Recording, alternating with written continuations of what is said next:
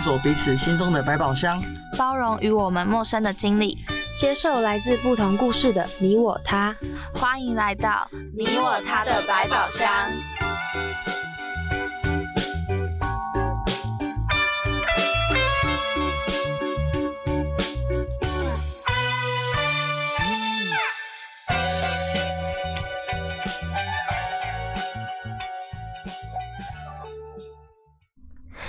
欢迎来到你我他的百宝箱，我是主持人壮壮，我是主持人哈梅，我是主持人小黑。哎，大家好，我们今天呢要来跟大家聊的是躁郁症。那我自己呢，其实我呃印象很深刻，是在应该说现在也很常在新闻看到的是谢和弦这个艺人，你有没有听过吗？有，就是他真。不是跟他就是前前妻嘛，就是因为吸毒一些事情，他就是好像是躁郁症非常严重，而且是会影响到别人。然后那时候新闻闹得很大。那其实我是在那个时候比较有对躁郁症有研究，对，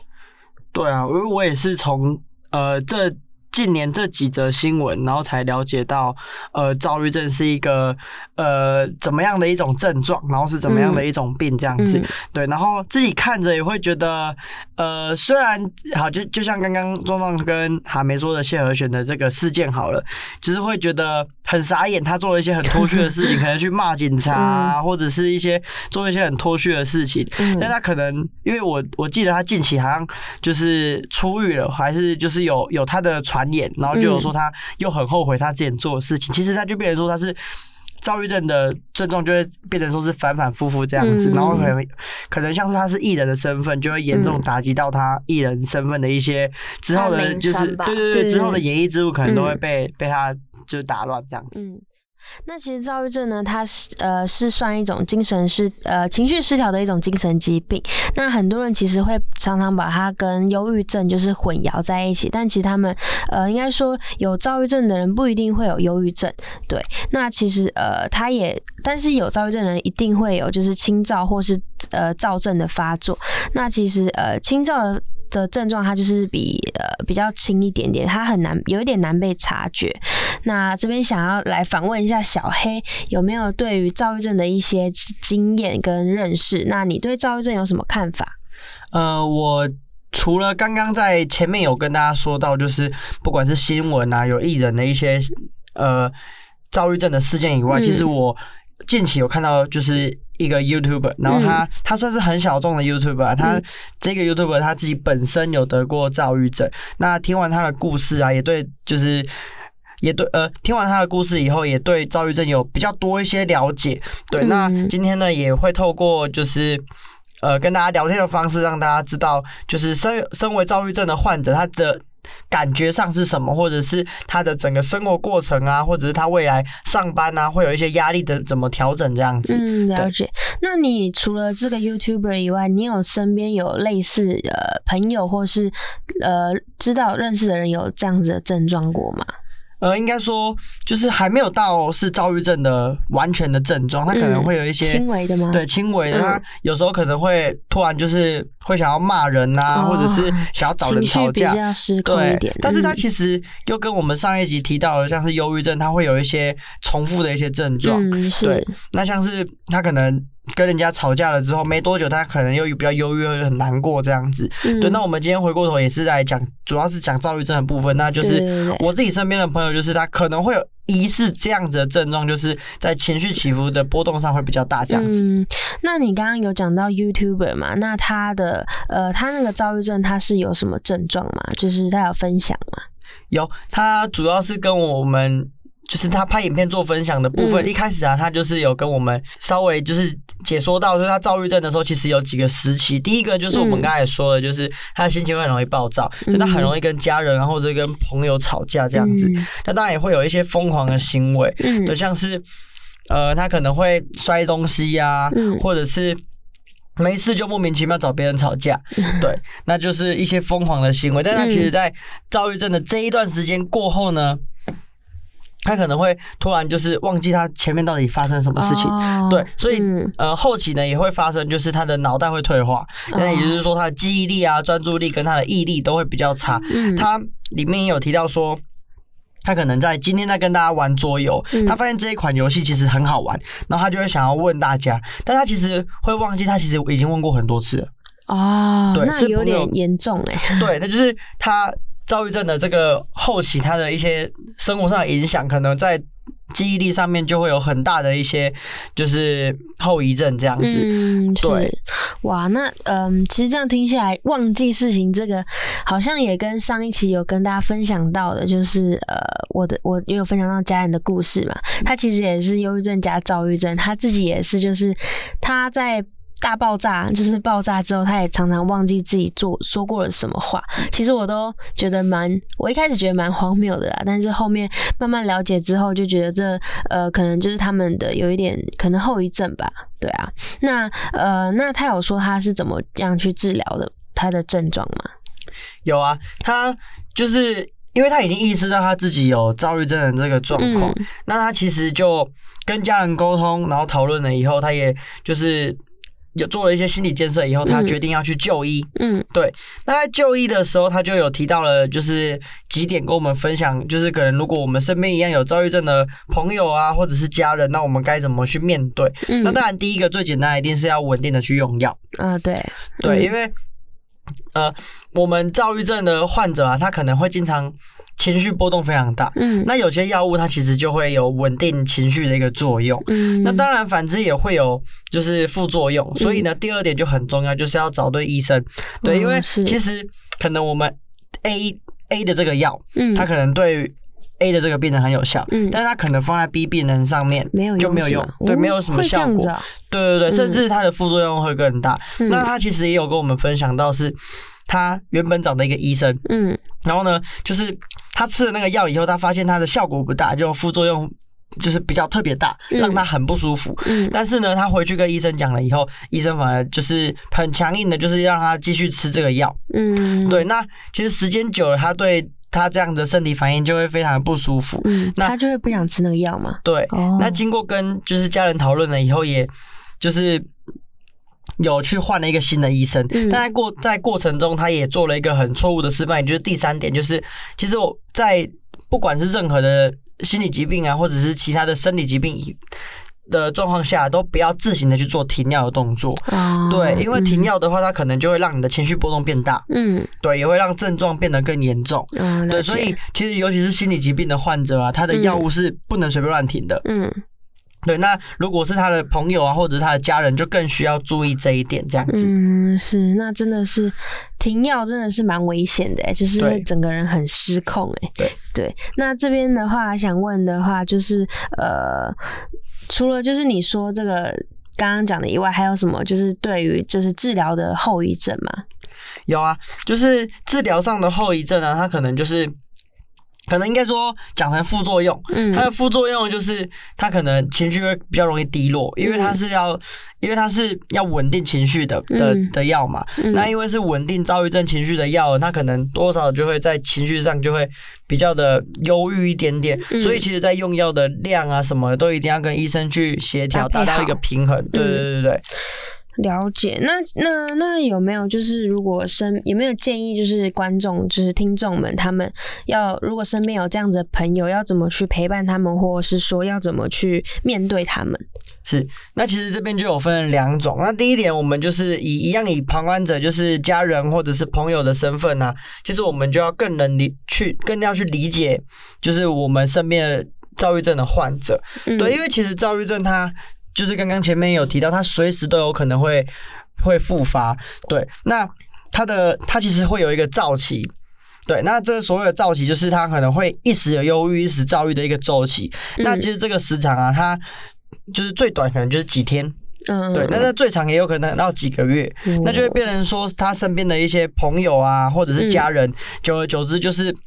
可能对他理解的。一个量就需要更大一点，因为他可能会随时就可能突然起伏很比较很难过，对，然后又突然很生气、很暴躁这样子。那其实躁郁症另外一个很重要的点是，它其实很容易相互影响，所以我们自己在照顾躁郁症的患者的时候，一定千万千万要注意自己的情绪不要被被影响。对，那。换到就是如果说是病人身上的话，其实我们也要做到一个很重要的一件事情，就是自助。因为除了家人或者是朋友去照顾你以外，其实自己去改变自己想要去寻求帮助的一个心也是很重要的。嗯，对。那其实刚刚我提到就是那个 YouTuber，他也有想到说，OK 的，我要自助这样子，所以他就去透过了很多不管医生朋友啊，然后去寻求帮助。那当然在帮助的过程中，可能会让自己的压力变大。对，那其实后面就要提到另外一点，就是要努力的去尝试。所以其实自助它不是要你很强硬的去改变什么，而是让你在可能你精神状况好一点的时候，你去对症下药啊，或者是去做运动等等的一些方式，然后让你的一个心理疾病可以稳定下来。了解，所以其实。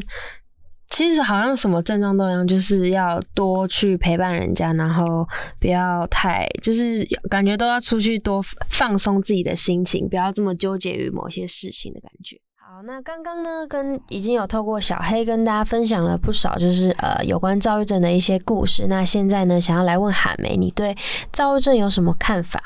呃，其实我身边没有什么患有躁郁症的朋友或家人，但是我都是看到新闻或者有些电影上，对。然后我之前看到个新闻，就是有一个女教师，她就是。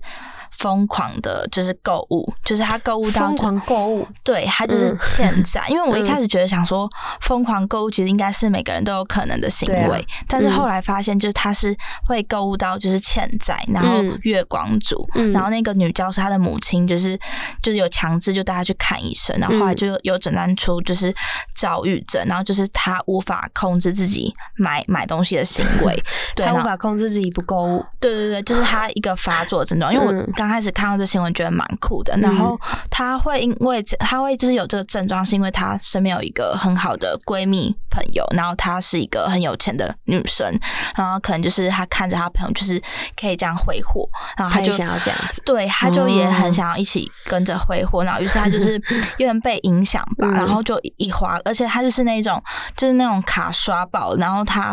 可能一段时间她会觉得说哦，好像自己不能再这样，可是过一个月就是对她过一个。个月就又复发了，对，然后就是他最后就是真的要靠可能药物啊，不然就是他家人要一直就是控管他，嗯，就是可能他会因为家人控管他，所以就更就是反就是反应就是更更情绪更糟吗？他好像就是就是可能会突然稳定，就是可能家人没收他信用卡或什么的，然后他就是可能会。突然心情很不好啊，就是可能感觉怪怪的，好像就是没有花钱是一个很痛苦的事情，就他已经把花钱当做习惯了，对，然后可能过没多久，他就又开始自己就是想要找呃想要找办法花钱这样子，对，然后就我就觉得这蛮沉，因为我后来才知道说，原来就是躁郁症这件事情不是。就是每个人发作的时候，不是都会伤害到别人，因为其实他花钱只是一个很不好的习惯，跟他没有办法控制住自己，但是他没有真的去对别人造成什么样的伤害。哦，对，那所以他的症状就是一直买东西，一直买东西。对他症状蛮就是一直买东西，一直买东西。然后这这还蛮特别，这是我第一次听到这种，就是因为他其实也不伤害人，对不对？对，可是他就是会影响他的生活吧。就原来就是有人会觉得说，哦，我今天可能真的不花钱，而且他的那种数量是真的是可能百万，而且我觉得到现在真的有点夸张。嗯，他就是会为了为了他的，因为他这样子，他就嗯，对，因为我觉得这已经。影响到他的生活了。然后我之前还有看一个新闻，就是也是一个男生，然后他是婚后就是他的性情大变，然后就是性情还是对，就是他会可能他跟老婆结婚之后，然后因为我觉得有些男生可能婚前婚后差很多，然后他可能就是婚后的时候，他的可能情绪啊很易怒啊，然后可能就是就是可能会有一些。可能施暴行为吧，反正就是他老对对对对对，哦因为像刚刚你有提到说，就是躁郁症它有分什么早期跟预期，那可能就是因为我觉得婚前婚后生活一定有有差别，对，有差别。嗯那有些人可能就是无法面对，然后就是会有这些症状。因为我觉得其实像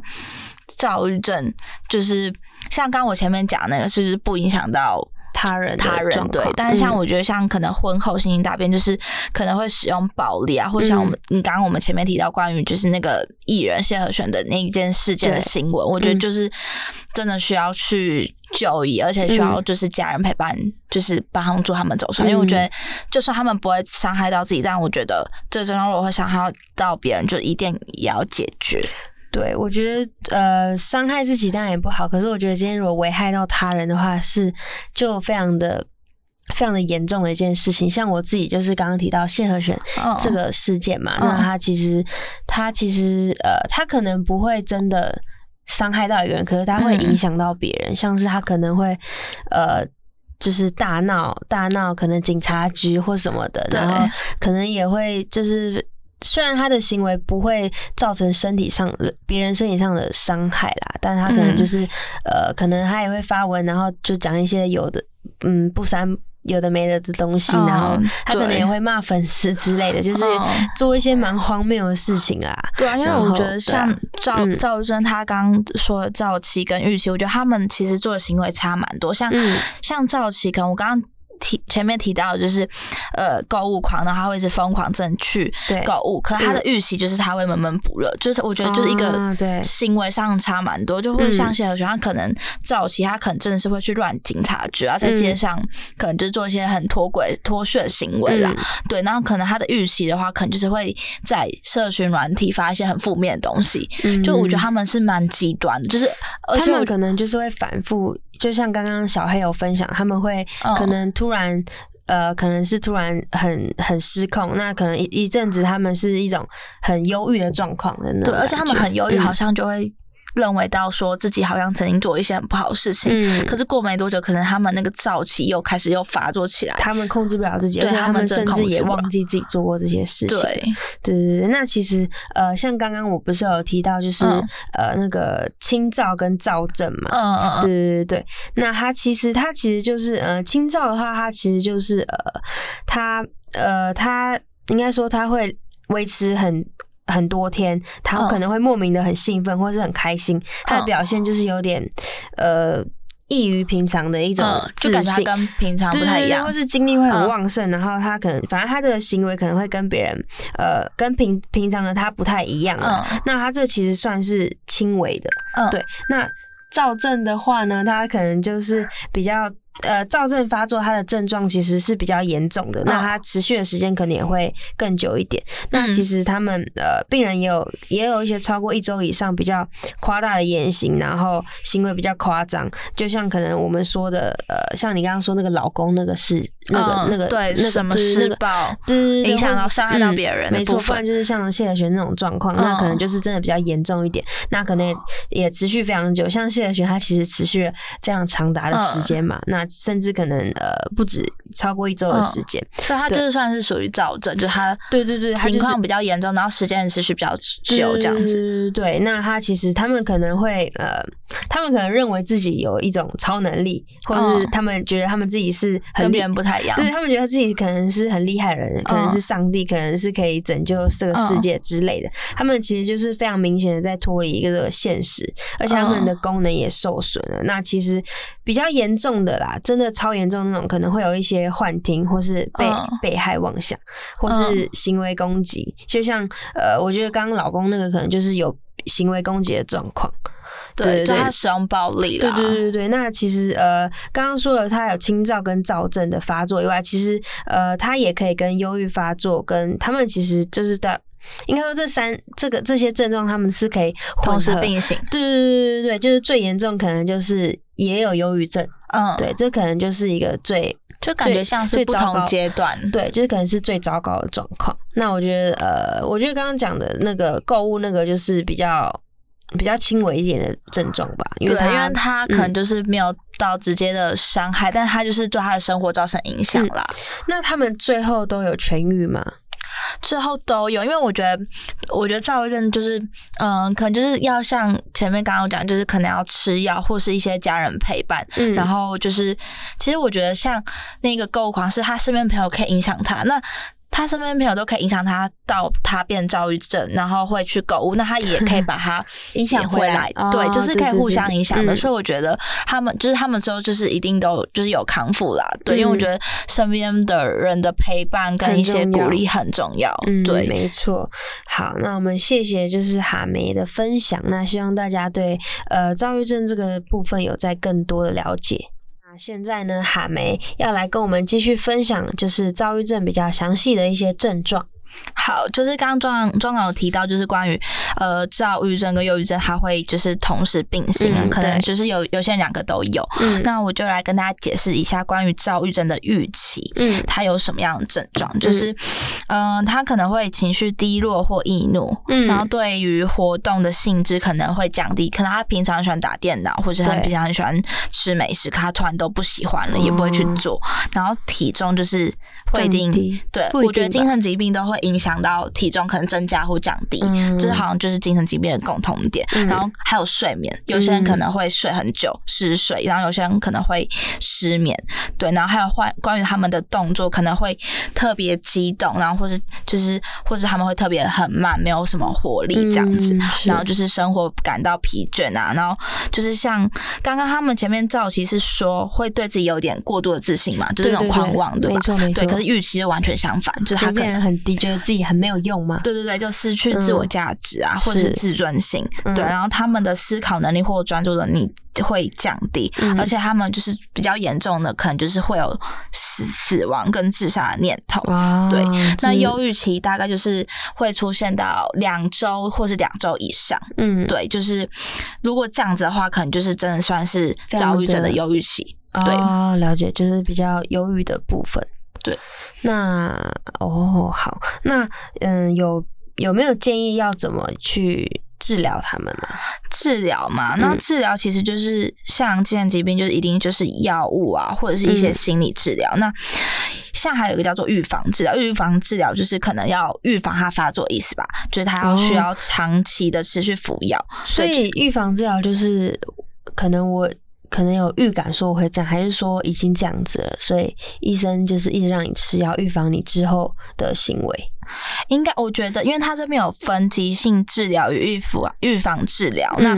我觉得急性治疗部分可能就是他这很严重吧。哦，可能像呃刚刚有讲到的一些例子，就是他可能会伤害到别人，已经很严重的那种。对对对对对，了解。对，就是那种可能要比较强项的药药物啊，或什么之类的。嗯，对。那预防治疗可能就是他是还是会发作，但是可能就是要减少他的频率吧。他可能之前是每个月，可能就是这个月是。早期，然后下个月是预期，然后可能就是让他变成是哦两三个月才一次早期，类似这样，就是预防他下一次发作的对概念，频率慢慢减少，对。对啊，然后改善躁躁郁症的生的，就是一些生活方式，就是需要搭配，就是他们可能就是真的作息啊、睡眠部分要正常，嗯，对，然后他们就是不要去饮酒，对，喝酒，其实我觉得喝酒其实影响身体蛮多事情的。对，因为喝酒，你可能也会让自己的理智不太清楚。对，没错。而且，呃，本身他们如果在一个比较严重的状况，他们的理智已经不清楚了。那他们如果又会加搭配上酒精的话，可能让自己更。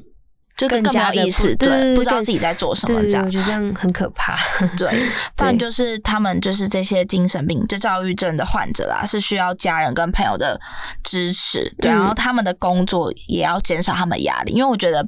有些人患有精神病。疾病的话，那如果他有面临学业啊，或是工作上面压力的话，那我觉得是很难让他走出来的，因为他变成说他要一直同时做很多事情，他自己心理状态都不好，他还要就是做很多事，对，努力去工作。那我觉得这样子就是让他更快好。更快走不出来，对，更更容易走更更更严重啦。对对对对。那呃，其实呃，我觉得找对，像刚刚小黑有讲，找对医生也很重要。对，因为有一些医生，我觉得呃，像像我自己的，我自己在之前在忧郁症的那一集有说过，就是我觉得。家人当时找的医生并不好，所以呃，让他可能没有办法这么的康复的这么好，或是说没有办法压把把他的情绪压下来，对，就是没有办法控制很好他的病情啦。而且我觉得寻求可能呃比较支持性团体的协助也蛮重要的。对，就像有些不是会有什么一些可能聆听会、会分享会，就是可能有点像是讲述每个自己患者他的经历的故事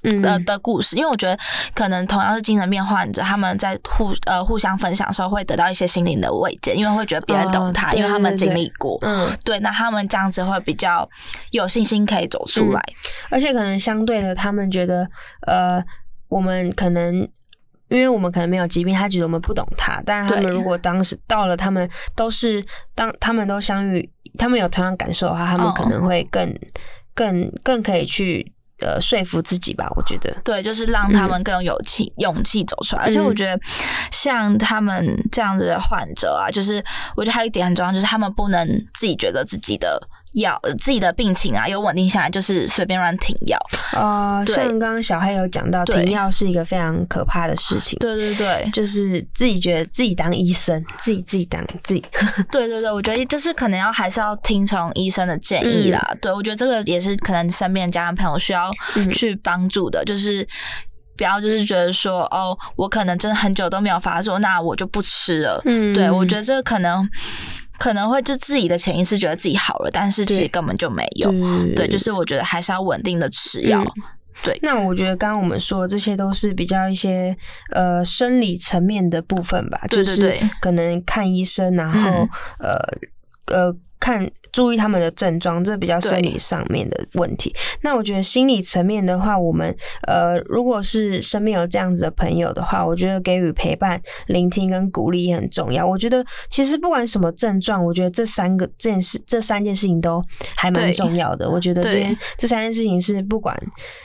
呃，不管哪一个疾病，都我们都要去花时间跟心力去做的一件事情。对对对对而且我们可能也要呃比较留意说他们的行为跟他们的情绪。对对对，不然呃，其实如果提早发现有这样症状的话，呃，也可以比较及时的去呃。治疗就不要让他就是病情到恶化到很严重，可能需要很强大的药物，或是真有些人可能真要到住院，或是把他们可能限制起来。我觉得这样其实就这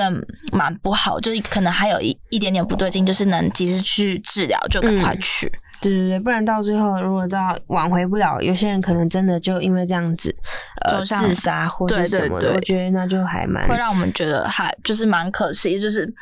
应我们应该要就是要去多关注他们的身体状况，还有他们的言行。嗯，我觉得还有就是呃，了解。自杀的前兆，就是我们可能要严肃的看待他们所做的任何威胁。可能因为有时候或许朋友做的一些事情，我们会觉得没什么，对，但是其实说不定那就是一种前兆。就像呃很多像上一集我们也有特别说到，呃有一些自杀艺人，那他们其实时不时不时的都会放出一些类似像求救的讯号的感觉。嗯嗯嗯，对，所以我觉得呃我们呃身边的朋友，不管我们。知不知道他们有得病？我们都可以，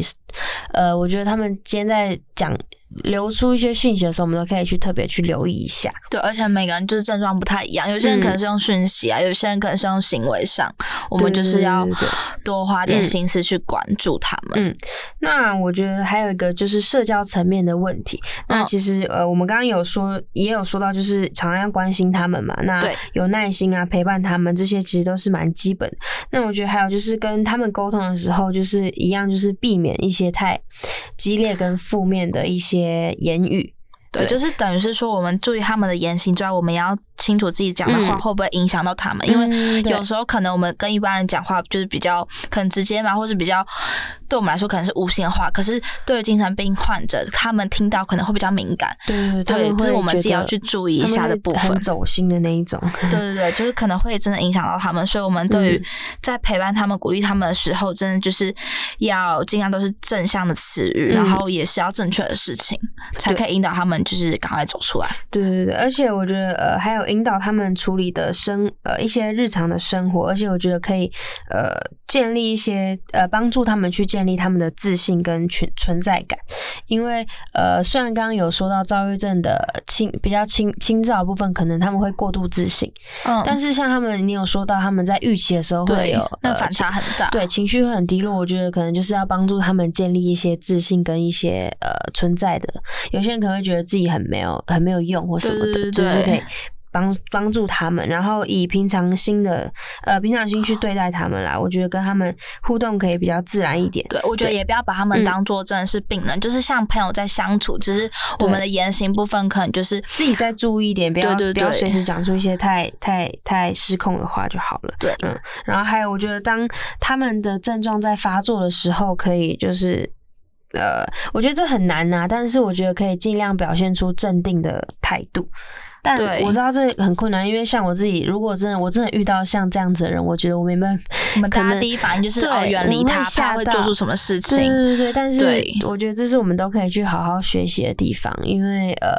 其实现在很难，身边的人我觉得很难，就算可能他你控制住他，对对对对对，你不你。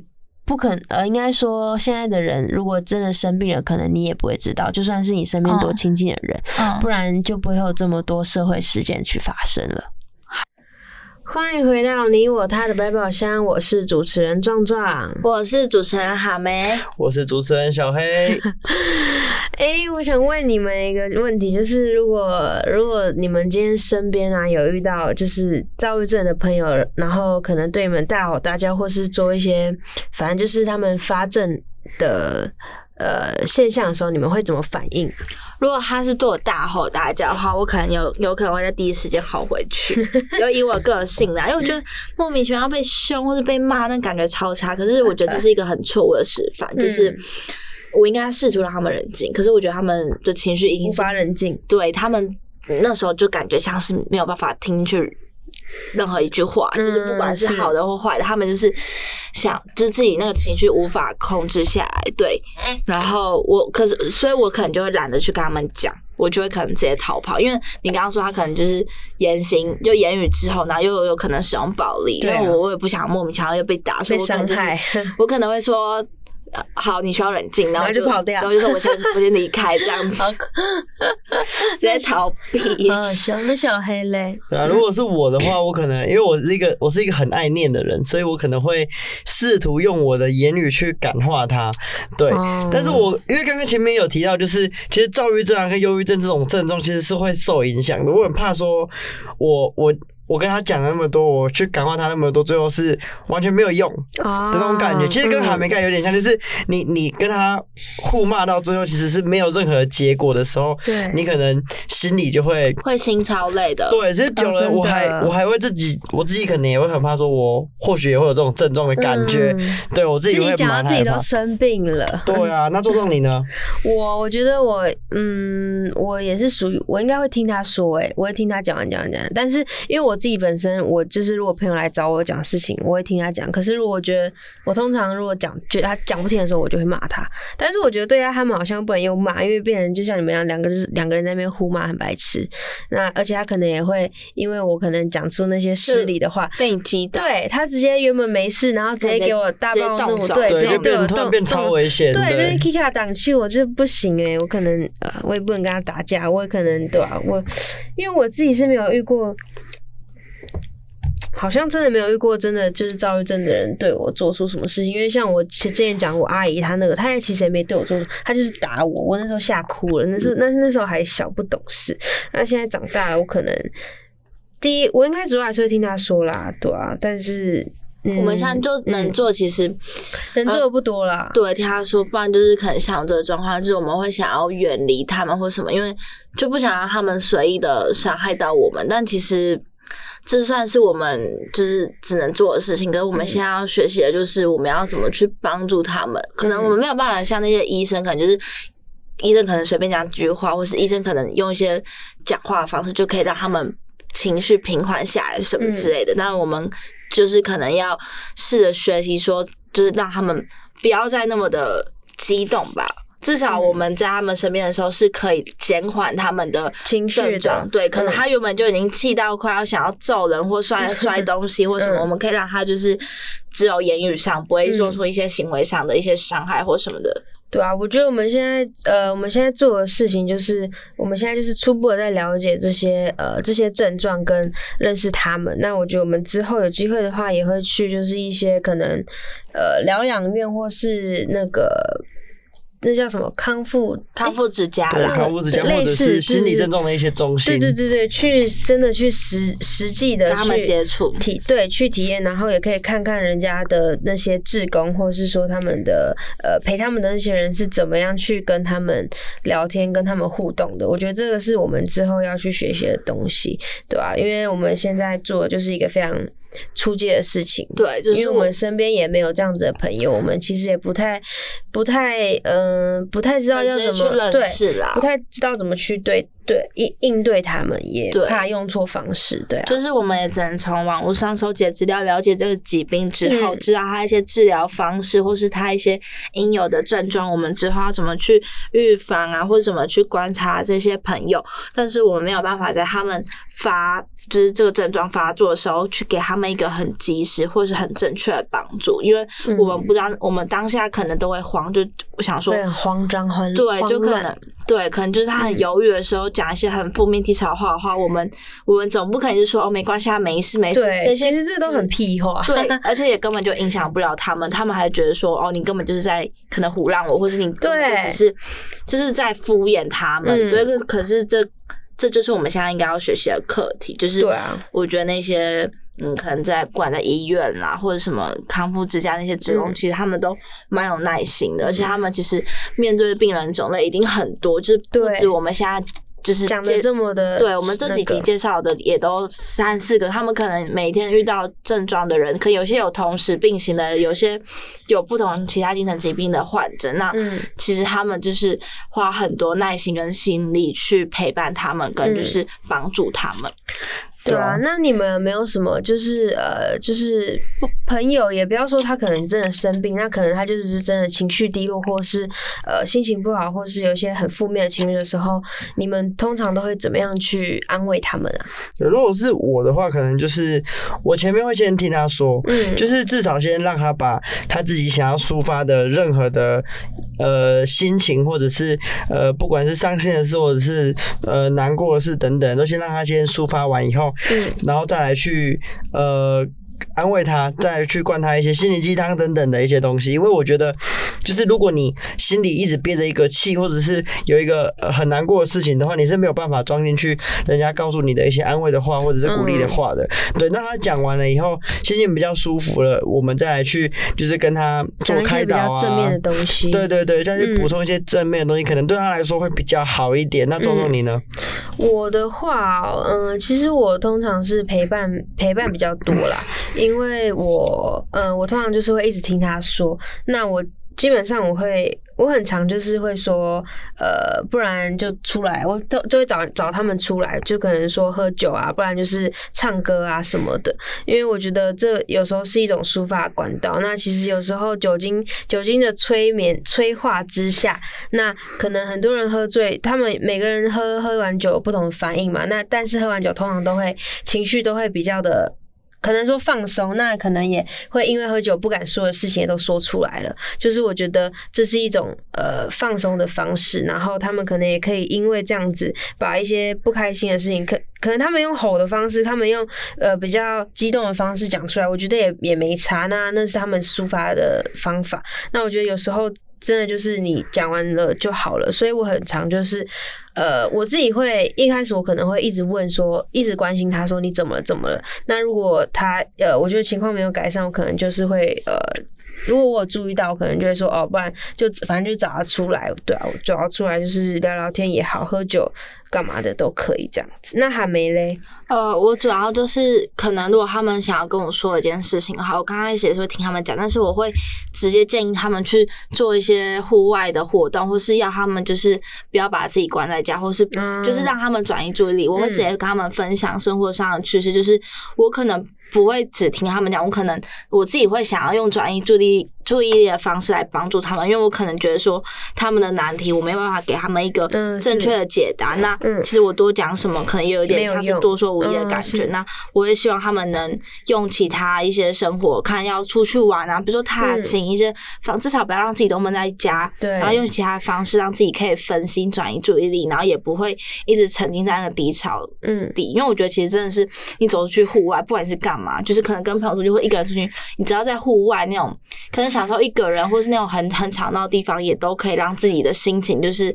比较活跃起来。因为你自己一个人待在一个密闭空间，然后或者是对容易想太多，对会容易想太多，然后那个就是那个氛围会越来越不对劲，就会让自己哦，就是感觉很 bad，就很不好，很不好，很不好。对，所以我觉得就是我会鼓励他们，就是多出去外面走走，然后跟他们分享生活的趣事。了解。那呃，其实我们讲回到我们今天的主题，就是躁郁症。那其实很多人关心的，呃，我觉得不管什么症状，很多人关关心的都是，那他会好吗？会康复吗？那其实这边可以跟大家说，躁郁症的病人，他其实经过长期的治疗，那他在呃药物的一个稳定的控制下面，其实呃大约有三分之二的病人，他的社会功能可以恢复的，其实是非常好的。对，那他们是可以正常的生活的。但是有三分之一的病人，那他们在日常生活的功能可能会受到一点点的影响。那呃，就是他们可能。没有办法，就是自没没有什么自理能力。那其实我们就是早日早点发现，早期接受